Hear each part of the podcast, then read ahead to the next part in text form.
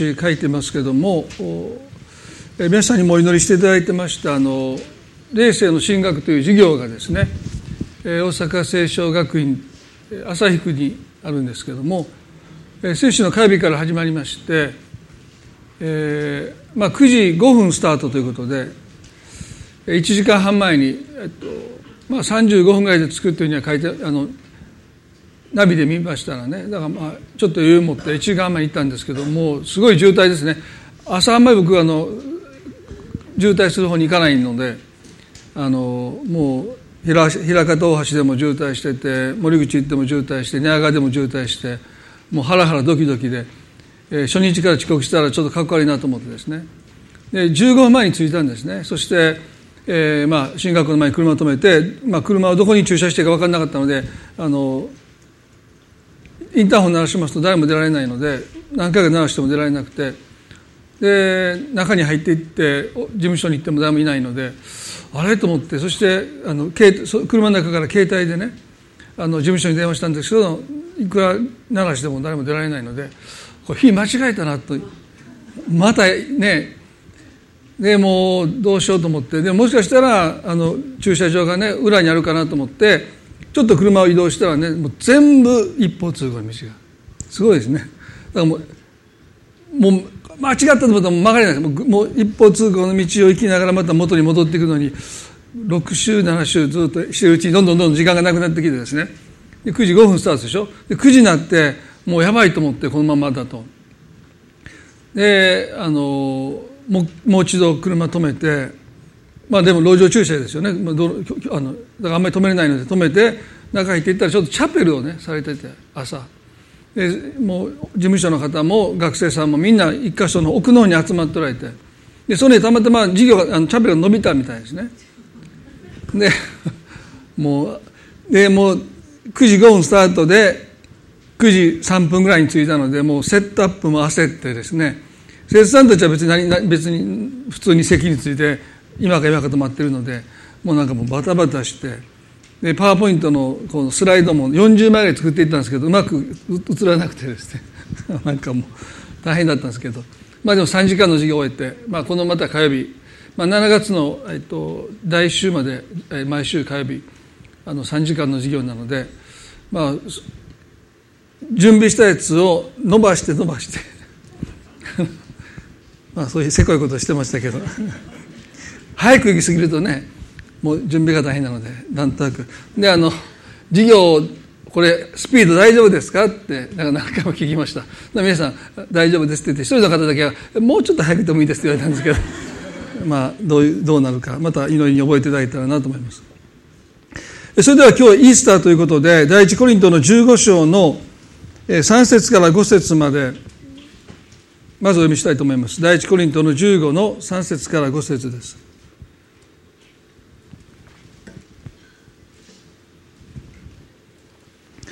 私があなた方に最も大切なこととして伝えたのは私も受けたことでありて次のことです。キリストは聖書の示す通りに私たちの罪のために死なれたこと。また葬られたこと。また聖書の示す通りに3日目によみがえられたこと。またケパに現れそれから十二弟子に現れたことです。パウロがコリントの教会に送った手紙の中で最も大切なこととして彼が伝えたかったことその一つが私たちの罪のためにキリストが死んでくださったこと。葬られたこと。三日目によみがえられたこと。そしてもう一つ彼は加えてます。ケパに現れ十二弟子。それから十二弟子に現れたことですとおっしゃった。で今日はイエスの復活ということを取り上げますけれどもこの十二弟子に現れたこと復活されたイエスがそのお姿を弟子たちに表してくださったということ。そのことを私たちは個人的にも受け止めたいです。すなわち復活の主が私たち一人一人にも現れてくださるということ。パウロはそのことを最も大切なこととして語ります。すなわち復活の主の復活が個人的なものに。ただイエス・キリストという方が十字架で死なれて葬られて蘇ったということではなくてその主が私たち一人一人に現れてくださることによってキリストの復活が私たちのものになっていく。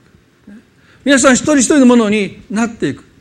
そのことをパウロは最も大切なこととしてあなた方に伝えてきたんだとおっしゃった。ですからね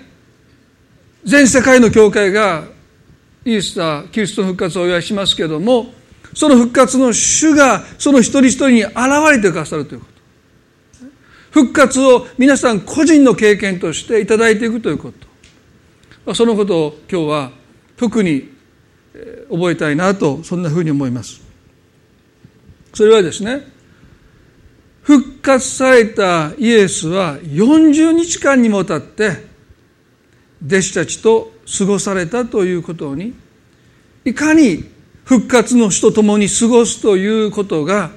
その復活された事実も大切ですよ。復活されたんだという事実だけでなくてその死と40日間も弟子たちが共に過ごす。それも限定です。弟子たちだけです。この時イエスは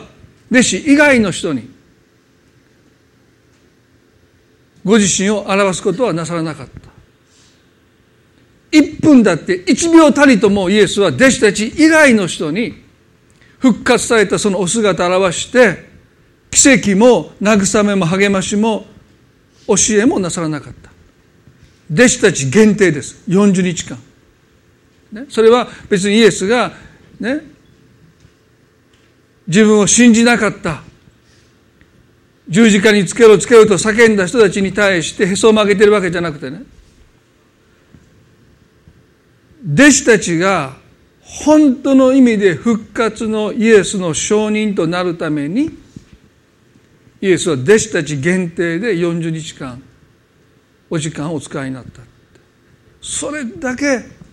そのことを大切にされたということは今も変わることなく復活の事実だけでないその復活のイエスが私たちに現れてくださる私たちの日常生活の中で共に歩んでくださるというですねその経験というものが私たちクリスチャンにとって本当になくてはならない。大切な経験なんだだからイエスはティベリア湖あのガラテアのガリア湖のところに行って漁師漁をしている弟子たちのところに行って朝ごはんを作ってくださって。漁を終えた弟子たちにその朝ごはんを振る舞ってくださった。まさに彼らの日常の中にイエスはお姿を表してくださった。そういったことを私たちが思う時にですねこのイースターの朝主は40日間弟子たちに弟子たち限定でお姿を表されたように私たちの日常生活の中に復活の主として現れたい私たちと出会いたいと願っておられるんじゃないかそんなふうに思います。マタイの16章の20から22までをまず取り上げたいと思いますけれども有名な箇所ですよね。イエス様がエルサレムで宗教家たちに迫害を受けて殺されることを話された時ですねあのペテロの取った行動を、まあ、何度も取り上げてますけれども今朝ももう一度見てみたいと思います。マタイの16の20その時イエスはご自分がキリストであることを誰にも言ってはならないと弟子たちに弟子たちを戒められた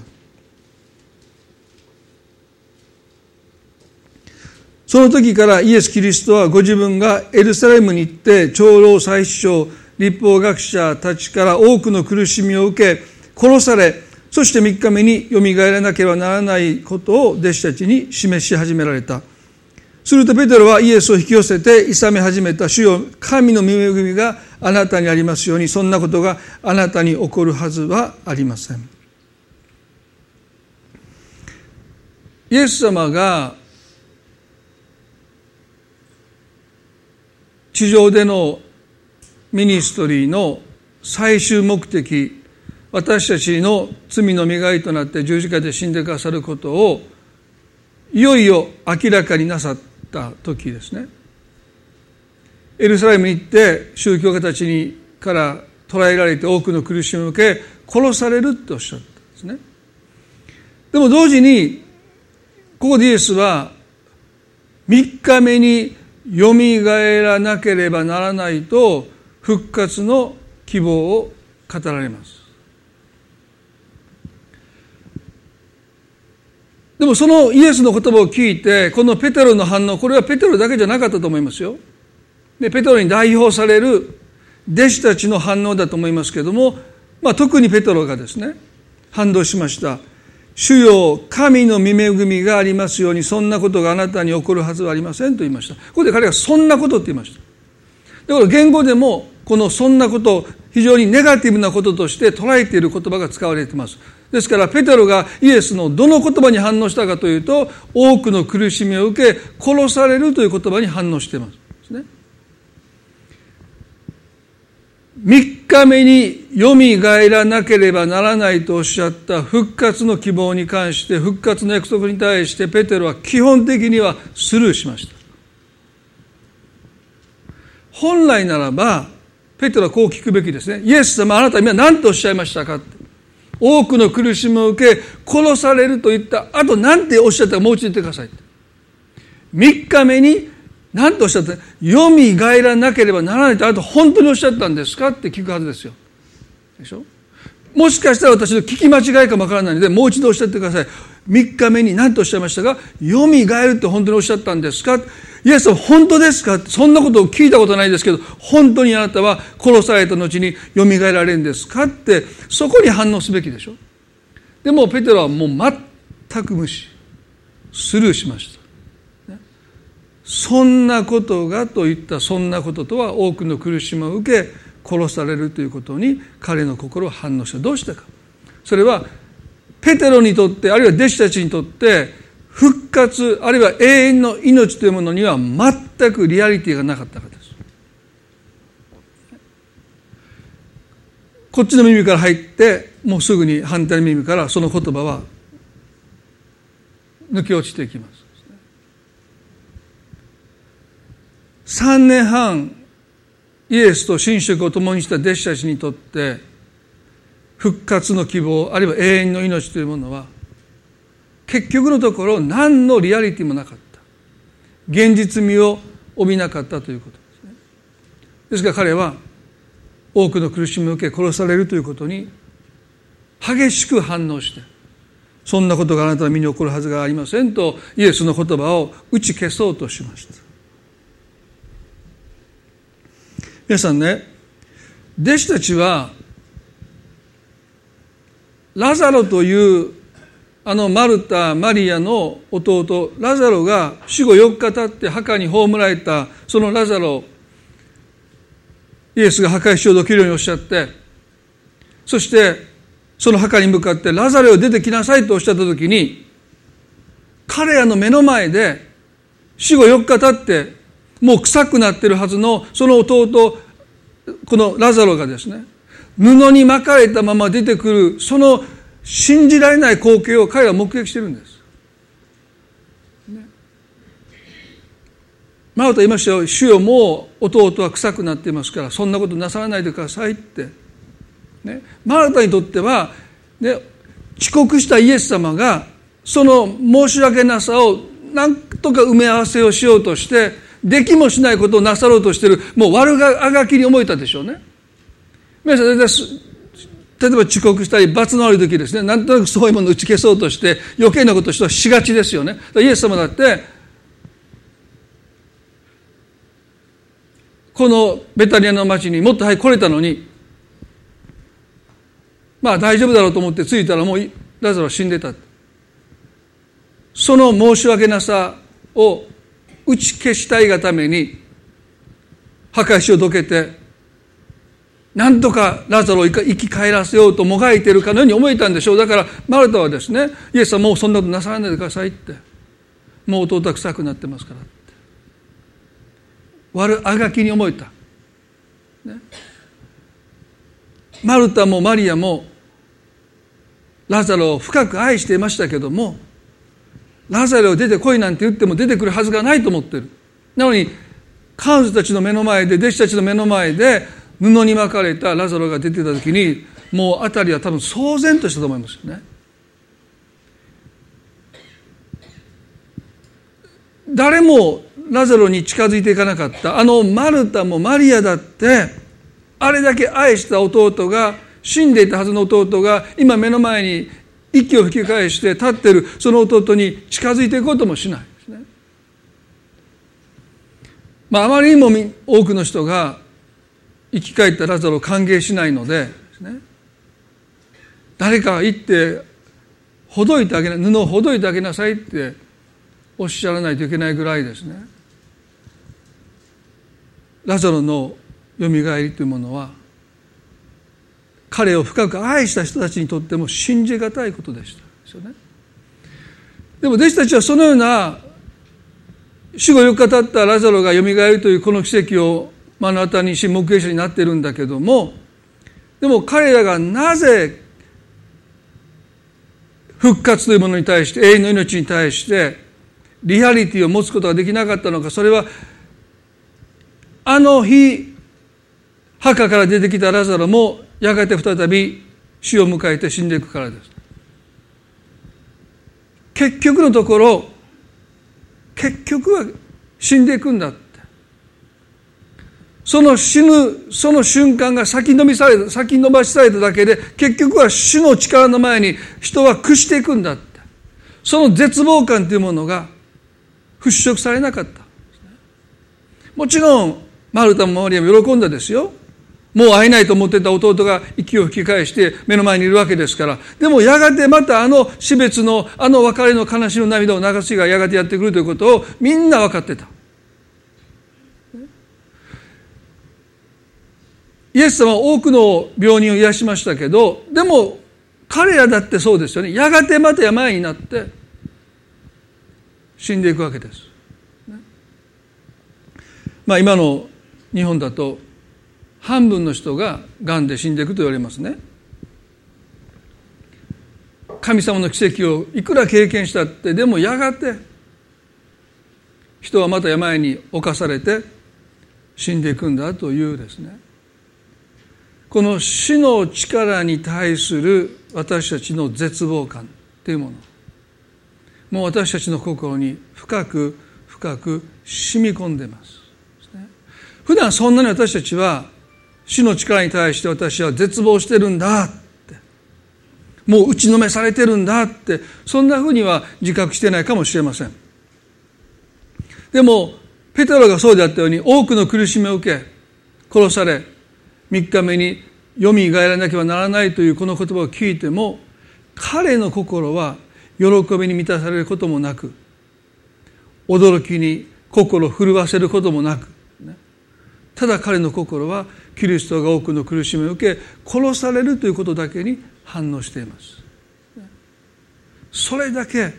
私たちの心は死の力というものに対して絶望しているということです。もはや期待すら望みすら持てないでいるということ。でそのことを私たちは認めが認めてしまうともう皆さん人生は絶望のどん底に陥りますから私たちはそういう絶望を見ないで。あるいはごまかして。気を紛らわして。ね。生きてる。そのことが愛する人の死を目の前にして私たちの前に突きつけられる瞬間ですね。それが特に突然な死であればあるほど死の力の前で私たちは全くもって無力だということにもう一度うすうすっていうどころかもうよくよく分かっているのにその現実にもう一度引き戻される瞬間ですよね。まあ数日前に東京で高齢の方が運転していた車にねお母さんと小さなお子さんがひかれて亡くなったというニュースを見るたびですね、まあ、胸が痛みますよねその亡くなられた方もそうだけども残されたご主人そのことが電話で伝えられたりした時のもうその喪失感もう朝行ってらっしゃいって送り出してくれた奥さんやその子供たちがもういないんですから。泣いても叫んでも何をしてももうなすすべがないですね。もう二度と永遠に会えないというこの死がもたらす引き裂くという力。この前で私たちは膝をかがめて屈するしか私たちには選択がないという現実。これが私たちの心にもう深く絶望として、ね、根を張ってる聖書が人生における虚しさっていうものはこの死の力に対する私たちの無力感そこから人生の虚しさは湧き上がってきてるんだって教えてるんですよね。ですからこの第一コリントを読みますときにですね弟子たちのリーダー格であったペテロですら3年半イエスと共に神職を共にしたあのペテロですらキリストの復活永遠の命に対して彼は希望を持ってなかった。ここで彼はこう言いましたよね。主よ神の見恵みがありますようにそんなことがあなたに起こるはずはありません彼が問題にしたのはイエスが殺されるあるいはイエスが死なれる時期が問題です。まだあなたに従っていくために私が投資したその投資を回収してませんって、ね、まだ死なれたら困るんですって。と言ってるわけです。ということはペテロもやがてイエスもいつか死の力に飲み込まれて私たちと同じように死の力の前で膝をかがめてその力の前で屈していく日が来ることをもう受け入れてる。そういうもんだと思ってる。ただ今じゃ困ります。今あなたに死なれたら容姿をやめてあなたに従ってきた私のこの犠牲この投資はまだ回収未回収です。もう少し生きながらえてせめてイスラエルの王になって私たちその立場をあなたが約束保証してくださった後死んでくださっても一向に構いませんがね。まあそういったことか分かりませんけど、まあ、気持ちでそうでしょう。ね。今じゃない今しないと困りますそれほどそんなことがあなたの身に起こるはずがありませんと打ち消してる。ね。だからイエスは何とおっしゃったのか。下がれサタンって、まあ、見透かされてますよね。下がれサタン最も厳しい言葉でイエスはそのペテロの言葉を退けました。こう言いました。あなたは神のことを思わないで人のことを思ってる。皆さんそんなこと言われたら私たちだってねどれだけ神のことを思って生きてますか？人のことを自分のことを優先して自分のことを考えて生きてるわけじゃないですか。でそういうことに対してイエスが「サタン退け」なんて言われたらですねもう身も蓋もないというかもう私たちだってそんなにいつもいつも神様のことを優先して神様のことを中心に考えてるわけじゃないですね。やっぱり人のことを自分のこと家族のことをね親のことを子供のことを考えながらまあもっと言えばもうそれを中心に信仰生活を送ってるかもしれない。でそういう私たちを見てイエスが「下がれサタン」ってそんな厳しい言葉を投げかけられるでしょうか？そういう意味じゃないんですよね。ここでペトロが直面したのは全世界の人々のために十字架で死のうとなさるその十字架に向かっていこうとなさるイエスをペテロは引き寄せて諌めたんです。そんなことをしてはなりませんって。どうしてですか？私がまだ回収してないから。あなた全世界の救いと投資したその投資した回収と天秤にかけて自分のことが重いんですよ。もうペトロに対して文句皆さん言わないといけないですよ天国行って。私たちが救われることよりも私が報いを受けることの方が彼は大切だって。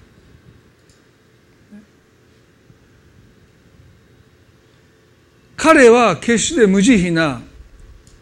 冷酷な愛のない男でありません。永遠の命というものが輝きを失うならば私たちはこの世でしか報いを享受できない。この世が私たちが報いに預かれることのできる場所でしかなくなってくるときに全世界の救いなんていうのはもはやどうでもよくなってくる。んですねそういう生き方。それが悪魔的だってそうおっしゃった。すなわちね朽ちないものを犠牲にして朽ちるもののために生きる。それが悪魔の仕業だとおっしゃった。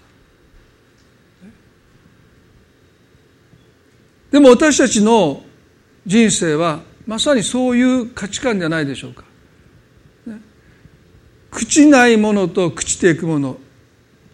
見えないものと見えるもの。ですね。天秤にかけた時に私たちの心の中ではどっちが重いんでしょうか。見えないものでしょうか。見えるものでしょうか。私たちどちらのために自分の命を捧げてきてるでしょうか？悪魔の願いは私たちが人生でどんな成功することだって痛くも痒くもない。でしょ？時々キリスト教がですねこの世の成功を中心に語られる時がありますね。イエス様を信じたら成功しますよみたいな。まあ、成功するかもしれないししないかも分かんないんですよ。実際のところですね。でも全てのことは駅に変えられることにおいて聖書は約束します。でもこの世の物差しで成功するか成功しないかまさにイエスの人生なんてもう不成功極まりないんですよ。十字架で殺されて死んだんですから、今に至ってもキリストの十字架を見て多くの人は不成功だと言います。キリスト教の異端は全部イエスの十字架が失敗だったというのがキリスト教の異端でしょですから33年のキリストの生涯はこの世の物差しで見るならばあれほど哀れであれほど惨めであれほど失敗した。要は愛した人たちから背を向けられて裏切られて十字架で殺された男の人生なんてなんでクリスチャンは崇めてんだって。バカじゃないかって多くの人は考えていますでしょ？この世界の物差しで測るならばキリストの生涯はまさに失敗者ですしかない。でも神様の物差しで測るならば圧倒的な勝利ですよ。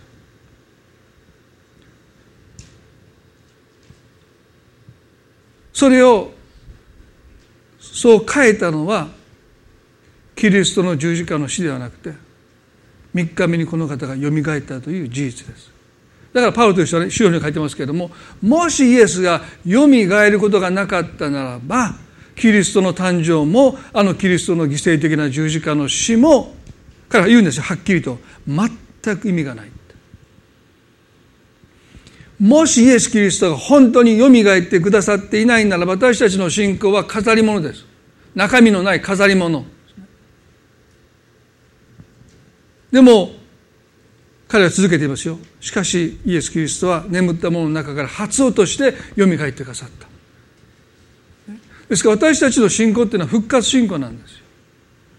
もちろん十字架信仰とも言いますけれどもでも復活がなければあの十字架だって何の意味もない。クリスマスだって言う意味がない。でしょ、まあ、そういう意味では私たちはもっとイースターを盛大に祝うべきですよね。イースターがなければキリストの復活がなければ十字架もクリスマスも全くもって祝う価値がない。で、ね、でもキリストは死の力を打ち破って蘇ってくださった。そのことの意味というものを私たちはもっと深く受け止めるべきじゃないかなそんなふうに思います。第一コリントの15の17ではもしキリストが蘇らなかったなら、あなた方は、あなた方の信仰は虚しく、要は中身がないって、スカスカで空っぽで、あなた方今もなお自分の罪の中にいるのです。すなわち、死の力の前にあなたはなお膝を屈しなきゃならない。あなたの人生は虚しいって。結局どんなに成功しても、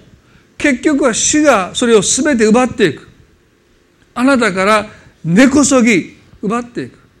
あなたが蓄えたものも何もかもあなたから奪っていく。ですからあのソロモンという人がね人生は空だってあの人の目から見るならば成功を極めたあのソロモンが人生は空だと言いました。なぜ彼が人生が虚しいと言ったのか。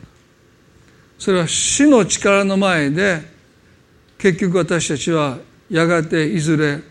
膝をかがめて全てを奪い取られるというですね。ですから一生懸命働いて偉大なことをすることの方がより虚しさが増してきたんだって。それだったら私にできること最大の抵抗は食べて楽しむだけ。死ぬ時に何も持っていくものないでしょう皆さんだからもしね復活がなければ私たちが最大にできることは働かないで寝てばっかりして死ぬ時に0円。いやもっと言えば借金だけ残してあいつ借金だけ残して死んできよったって。が一番皆さん勝利ですよ。もし復活がなければね。だからソロモン言うんですよ。私にできる最大のことは食べて楽しむしかない。仕事したらあかんよって。虚しさが増してくるからね。結局偉大なことをしても死が全部根こそぎ最後にあのオセロのあの最後にあのパンパンパンパンと変わっていって真っ黒に今までやったこと全部考えたことも何もかもが全部裏返って真っ黒け、ね、ですから皆さんもし復活が信じられないって言うんだったらどうぞ仕事を一生懸命なさらないでください。頑張って生きないでください。手抜いて手抜いて手抜いて、ね、遊んで遊んで遊んで。借金して借金して借金重ねて、ね。まあ、死んでいくぐらいがもしかしたら死に対する私たちの最大の抵抗かもしれません。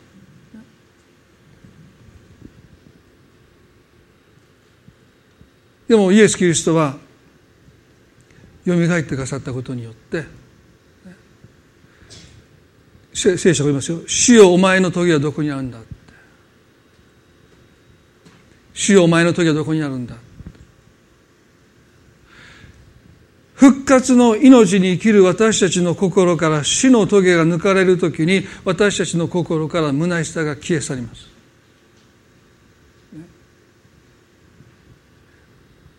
一生懸命頑張って努力してもそれがたとえ思い通りいかなくったってあなたの心は虚しさから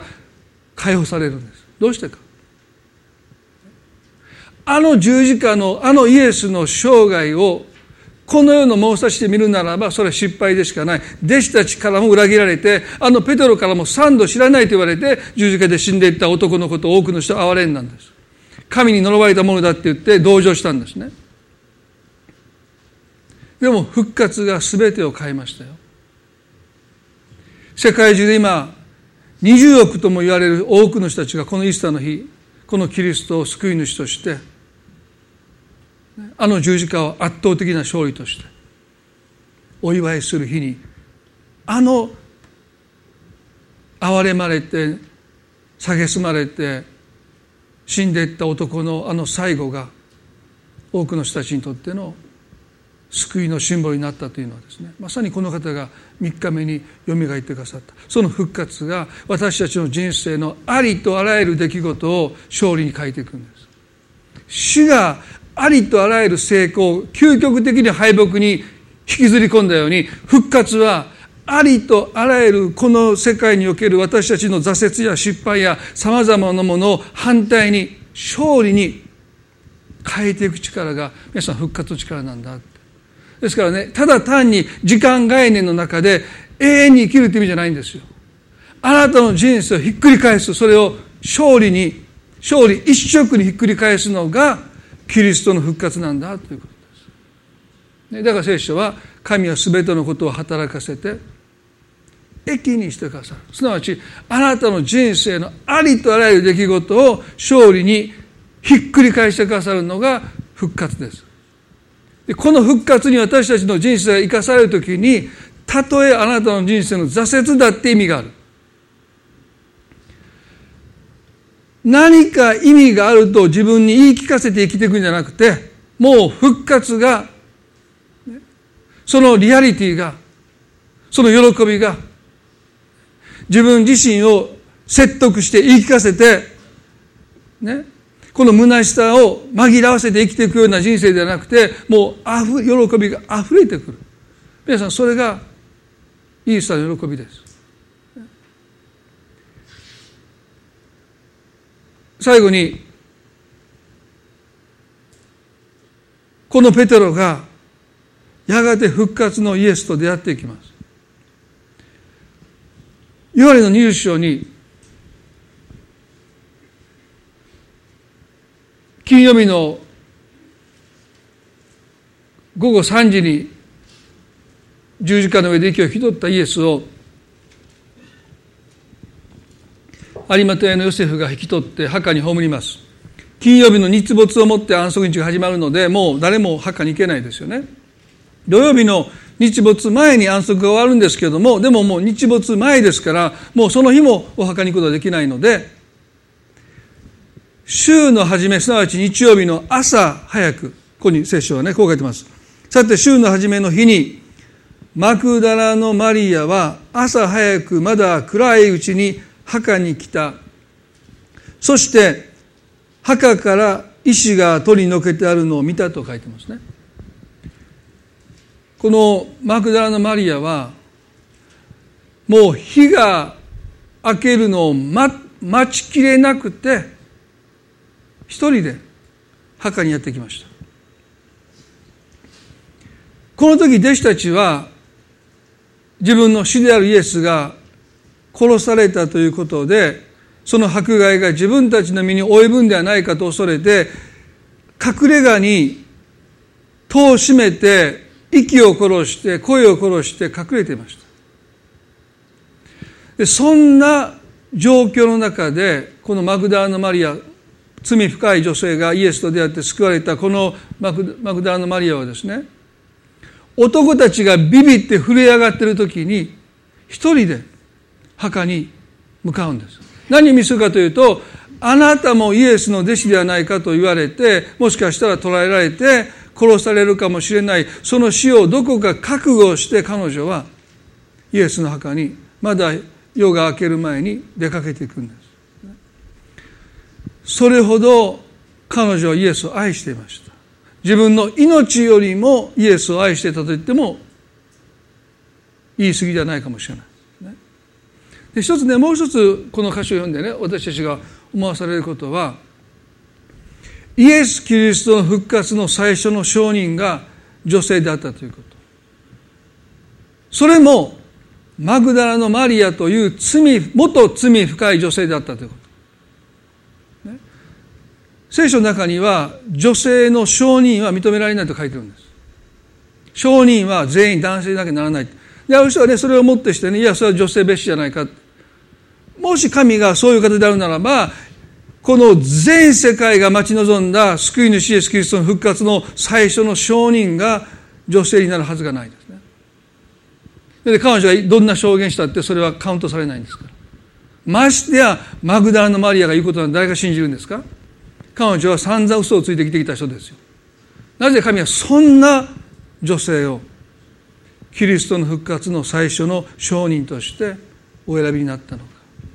それはキリストの復活というもの永遠の命というものは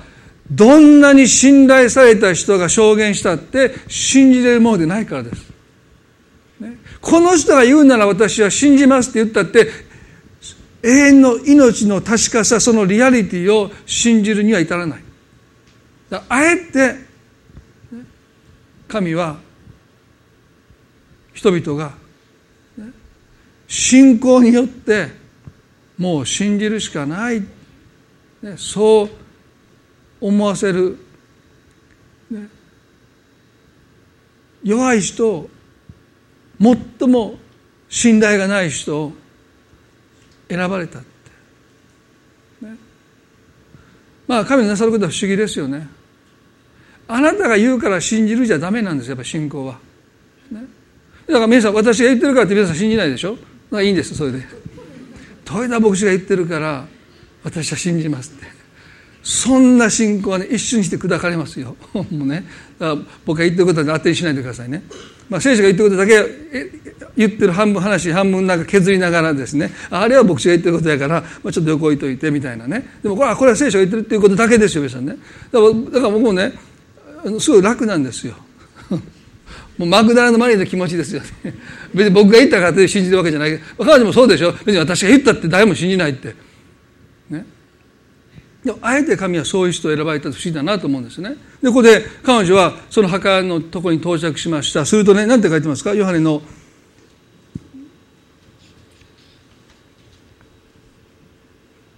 20の1でね。墓から石が取り除けてあるのを見たって書いてますね。イエス様は3日目によみがえるということを何度も何度も弟子たちにお話になりました。ですからねマグダラマリアはその石が取り除けられてるのを見て主がよみがえってくださったって言ってもう喜び踊ってペテロとヨハネのもとに行ったんでしょうか。違いますね。彼女はこう言いましたよ。誰かが墓から主を取っていきました。主をどこに置いたのか私たちには分かりません。墓荒らしにあったって。墓が荒らされたって言ってマグダラのマリアはペテロとヨハネに報告するんです。イエスの弟子であることを知られて捕らえられて殺される覚悟のあったマリアですらそして目の前で墓石が取り除けられているその光景を見ても彼女が思ったことはやられたって。墓を荒らされたって。誰かがイエス様をどこかに連れて行ったって彼女はペテロとヨハネに報告するんです。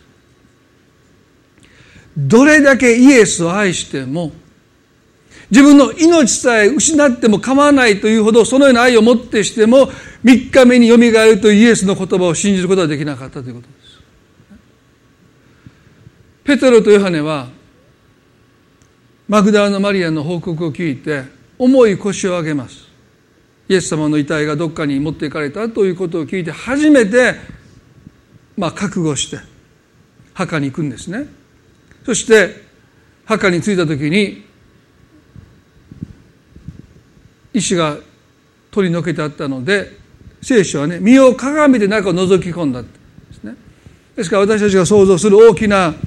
ね岩に穴が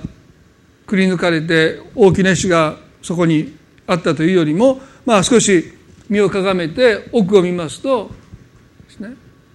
そこにイエスがその遺体に巻かれた雨布と頭に巻かれた布が置いてあった。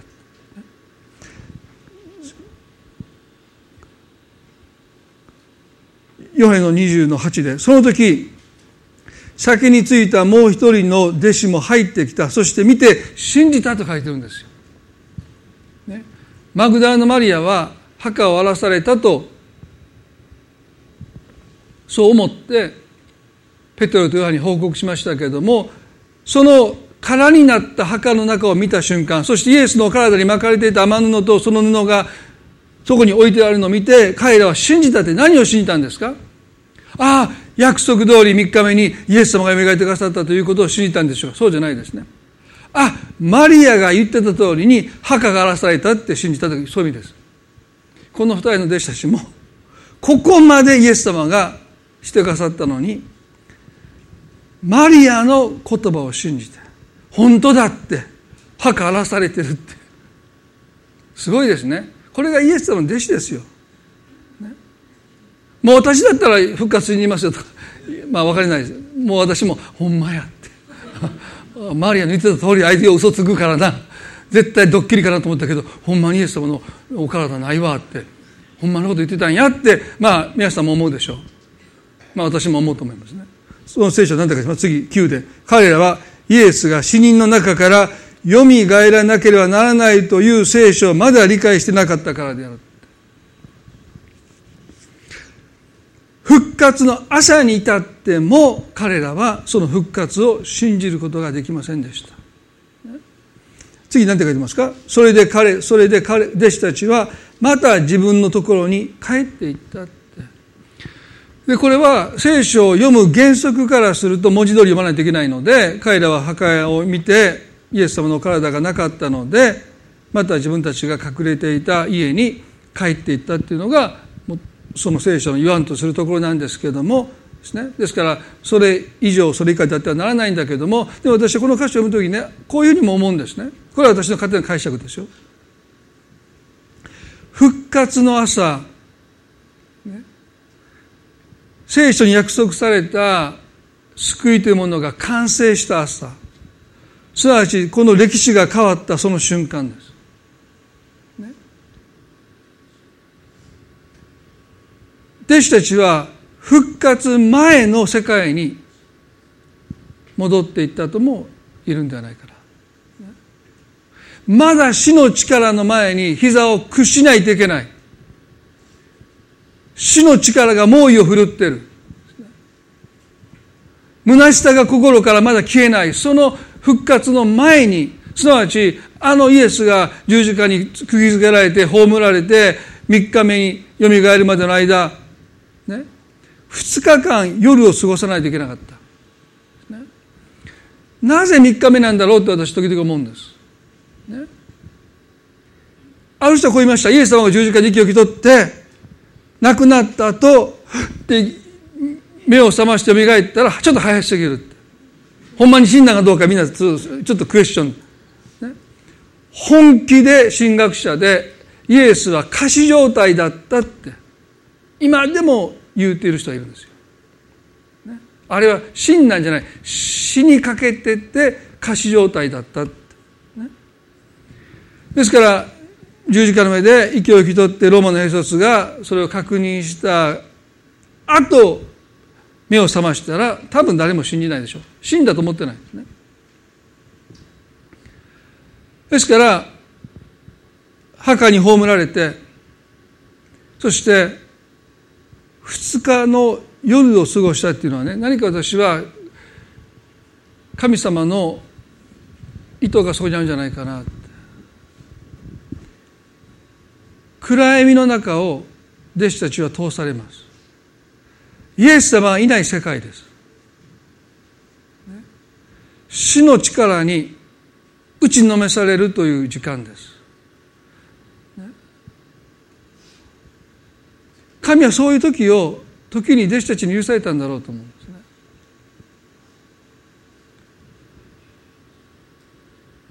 私たちも復活のイエスと出会うその出会いの前に魂の暗闇というものを通されるかもしれません。イエスが見えなくなって本当に神がいるんだろうか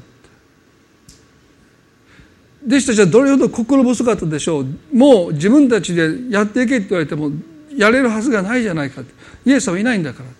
ら、で彼らは一箇所に集まって息を殺して声を殺して戸を閉めて隠れていました。復活のイエスに出会わなければどれだけイエス・キリストの十字架の愛が分かっても私たちはやっぱり世界に対して死に対して臆病になって恐れて扉を開くことができないで隠れて声を殺してそこにとどまっている。まさに復活のイエスのイエスに出会う前の弟子たちの姿です。でも皆さんねこの後彼らは復活のイエスと出会ってペテロに至っては群衆の前であなたたちがキリストを十字架につけたんだって説教するんです。何がこの男を書いたんでしょうか？復活ネスと出会ったからでしょう？この後ね皆さんねヨハネの20 11ではですね20の11ではペテロとヨハネが帰った後もマクダラのマリアはその場所に泣きながらとどまっていました。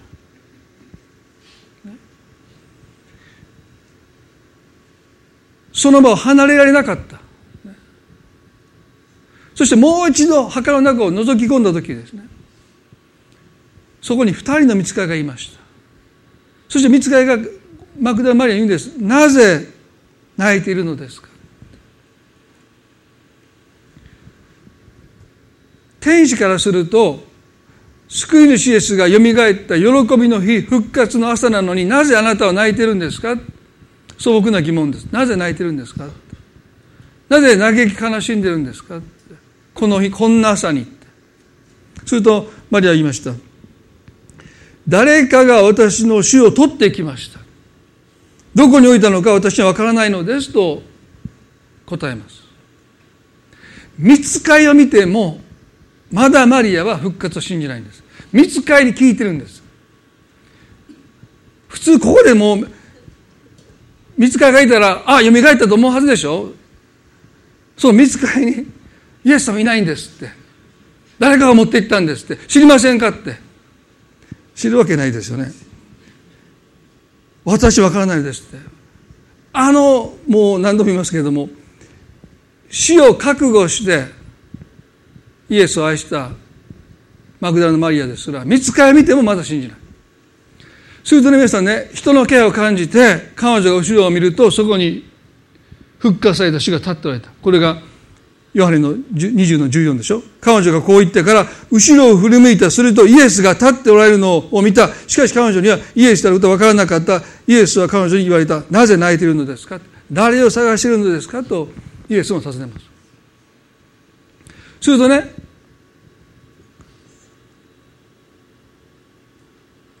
彼女はそれを園の管理人だと思っていったって。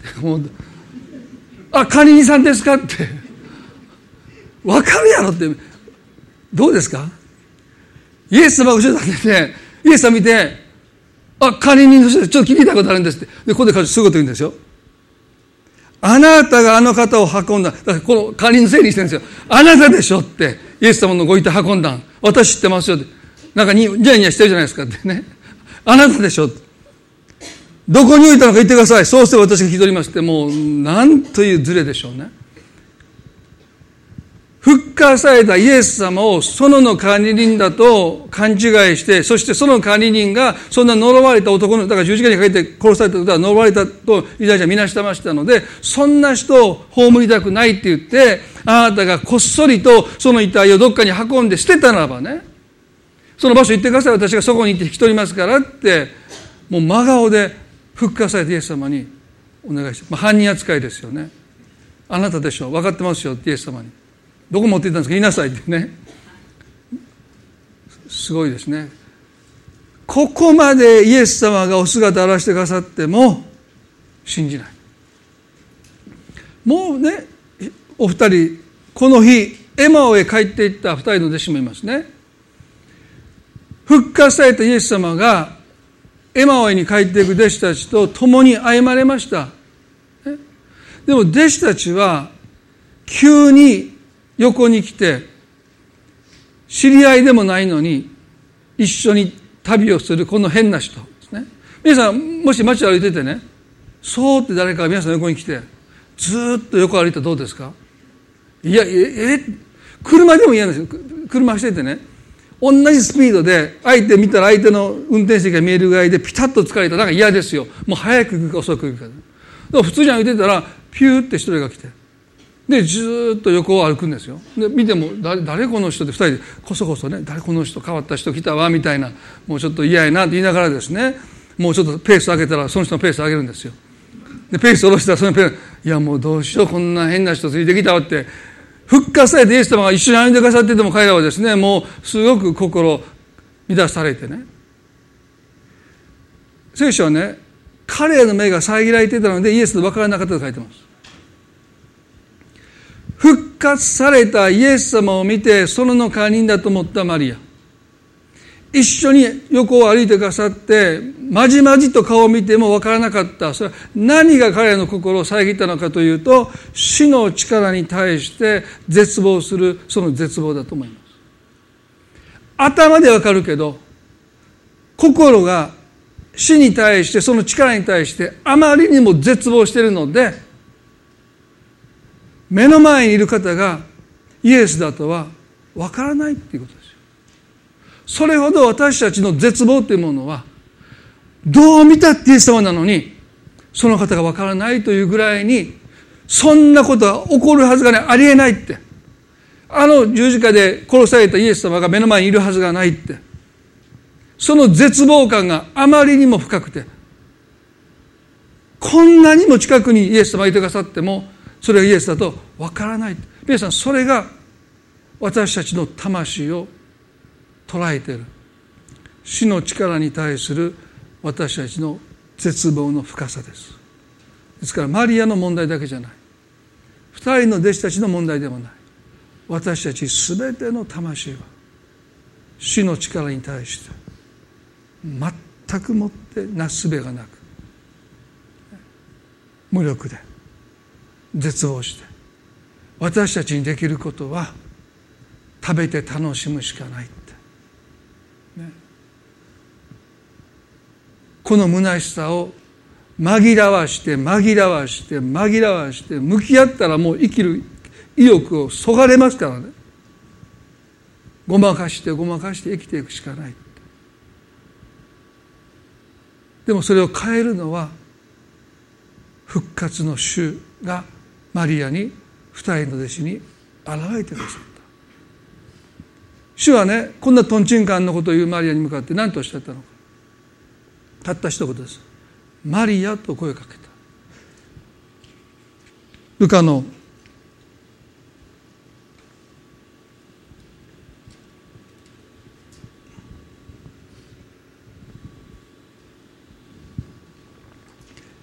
20の16でヨハネの20の16ですね。イエスは彼女に言われた。マリア彼女を振り向いてヘブル語でラボにすなわち先生とイエスに言った。目の前にいるイエス様を見ても彼女の魂にあった死の力に対する絶望感が彼女の心を暗くし目の前におられるイエス様がイエス様と分からなかった。でもその彼女がマリアというイエスのあの懐かしい声を聞いた瞬間です。間髪入れずに彼女はその方に向かってかつてイエスを読んだようにラボに先生と彼女は言葉を発します。二人の弟子たちは結局最後エマオに行くまで分からなかったんだけどもエマオでイエスを食卓に招いてその食卓の席でイエスがパンを裂いた瞬間に彼らの目が開かれてその方がイエスだと復活のイエスと出会います。トマスに至ってはその傷傷を触るまで信じないと言いました。でも彼がイエスの傷に触った瞬間我が主よと言ってその場でイエスを礼拝しました。復活の主は私たち一人一人にお姿を表したいと願っています。40日間弟子たちだけにイエス・キリストがその復活されたお姿を表されたのはこの復活の信仰に生きるとはただイエスが3日目によみがえったというこの事実だけじゃなくて私たち一人一人に復活の主は現れてくださってこの復活を私たちは個人的な希望として。すなわち私たちの人生が復活前の人生から復活後の人生に。すなわち死に対してお前の棘はどこにあるのかと私たちが宣言できる。このキリストの勝利の後私たちが生かされていくために。すなわち死が棘を抜かれたということはもう虚しさというこの棘が抜かれたということは私たちの人生に起こるありとあらゆる出来事が意味をなしてくる。もはや努力したことがあなたの物差しでは叶わなかった報われなかったと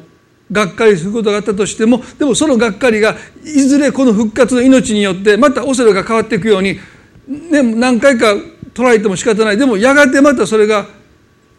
イエスの勝利にひっくり返されていく。もうそれを私たちは私たちの力で私たちの思い込みで私たちの意志の力でそうするんじゃない。復活の命がもう私たちの人生を全てを働かせて益にしていくということは前私たちがもう何かをするんじゃない。もうその復活の命が私たちの人生のありとあらゆるものを働かせて益に変えていく。その命に生かされているのが私たち復活後に生きるキリスト者の恵みなんです。そのためにはイエスがよみがえったという事実だけじゃ物足らないんです。復活の主が私たち一人一人に私たちに分かる方法でマリアにはマリアと声をかけてくださった。二人の弟子たちにはパンを裂いてくださった。トマスには私の傷口に触ってみなさいとおっしゃった。それぞれの方法で復活の主が私たちに現れてくださって永遠の命が私たちの中でもっとリアリティを持ってもっと現実味を持って天に宝を蓄えるということがもう私たちにとってはもう何ら不思議なことじゃない。それこそが私たちにとって自然な生き方に変えてくださるのは復活の人との出会いです。あのパウですら教会を迫害していたあのサウルを根底から変えて教会の人に変えたのは復活の人あのダマスコの途上でパウロが出会ったからです。もう瞬間的です、だからパウロはコリントの教会にキリストが死なれたこと葬られたこと3日目によみがえられたことそして十人の弟子たちに現れてくださったこと。私たち一人一人にも復活の主は現れてくださって本当にイエス様はよみがえってくださったんだ。本当に死の棘あの虚しさを抜き去ってくださったんだ。だからパウロ言いました。死ぬことも益だって。生きることも益。でも死ぬこともキリストにあって益だって。これが圧倒的な勝利なんです。その勝利の中に私たちが生かされていることにますます私たちの目が開かれますよ。一言祈ります。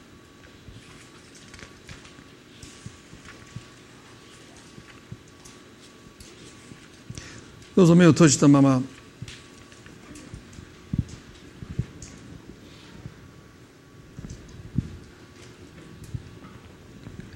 あなたは復活前に生きているでしょうか？死を恐れ死の棘である虚しさを打ち消そうともがきながらもし生きてられるならばあなたのために主イエス・キリストはよみがえってくださったことを知ってください。あなたの人生のありとあらゆる出来事を勝利に染めるためにキリストご自身が3日目によみがえってくださったこと。私たちはその日曜日の朝に生かされているものです。どうかあなたの希望が墓から今朝キリストがよみがえって墓から出てくださったように。あなたの心を閉じ込めていた暗闇絶望失望落胆というその墓からあなたの希望が今日よみがえってきますように。どうかあなたをその希望が励まし慰めあなたの人生を導きますように。この希望は失望によることがありませんと書いてます。どうしてか。キリストがよみがえってくださったからです。最大の敵である死の力が打ち負かされたからです。サンデークリスチャンっていうのはあまあいい意味で使われないんですけどでも私たちはこのイースターの朝日曜日の朝週の初めに生きるクリスチャンとしてますます歩んでいきたい。復活信仰をいただいて歩んでいきたいそう願います。短く祈ります。神様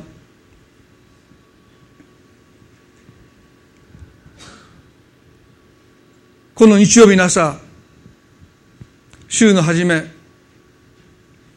イエス・キリストはよみがえってくださいました。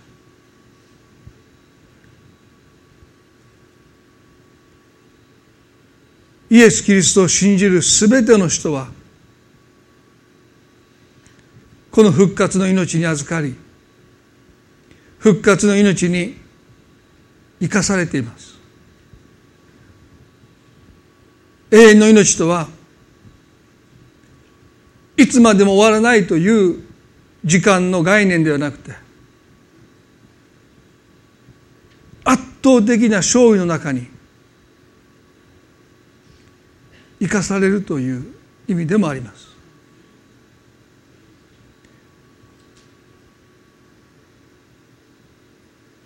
死がもうすでに棘を抜かれていることを今日私たち知ることができますよどうかあなたの心から死の棘が抜かれ胸下が取り去られてあなたの一日一日が意味あるものとして決して虚しく終わらない。やがて喜びに包まれていくこと。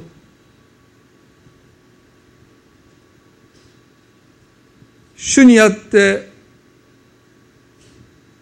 全ての労苦は決して無駄にはならないって。この言葉の重さ今朝私たちは知りたいです。全てはキリストの復活にかかっていました。そしてイエスは約束通り3日目によみがえってくださった。復活の主と今朝私たちは個人個人私たちが信じることができる方法で神様はご自身を表してくださると信じます。主よ私たちも復活の主と出会いたいです。もう出会っています。でももっと私たちの中で永遠の命がリアリティを増すほどに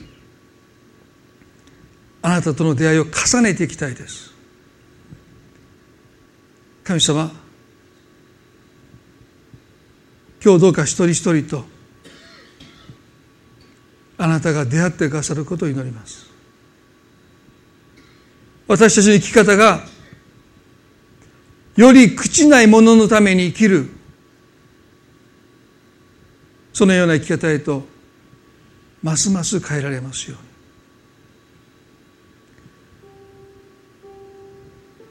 まだイエス様を救い主として心に迎えておられない方。もう主はすでにあなたのために十字架ですでに死んでくださってもうすでによみがえってくださってあなたが心を開くのをもう待っていてくださいます。ずっと待っていてくださいました。どうかこのイースターの朝心を開いて救い主復活の主をお迎えしこの方と共に生きる人生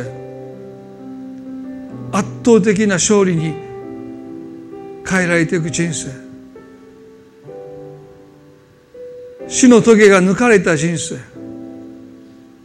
喜びに満たされる人生に招き入れてくださることを信じます。どうか心開いてイエス様をお迎えすることができますように祈ります。神様全世界でお祝いされるイースターの礼拝がこの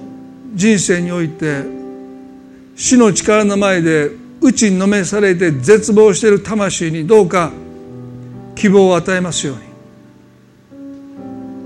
生きる力となりますように。喜びの源泉になりますように。私たちには気休めはもう必要ありません。もう分かっています気休めだと。私たちに必要なのは本当の喜びです。尽きな喜びです。消えない喜びです。イエス様あなたの復活はその喜びを私たちの心に与えてくださいます。心を開いて復活をお祝いできますように。お一人一人をどうぞあなたが祝福してください。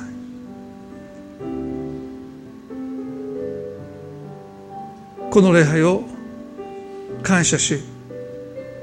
愛する主イエスキリストの皆によってこの祈りを見前にお捧げいたします。それではどう皆さん立ち上がってご一緒に賛美を捧げたいと思います。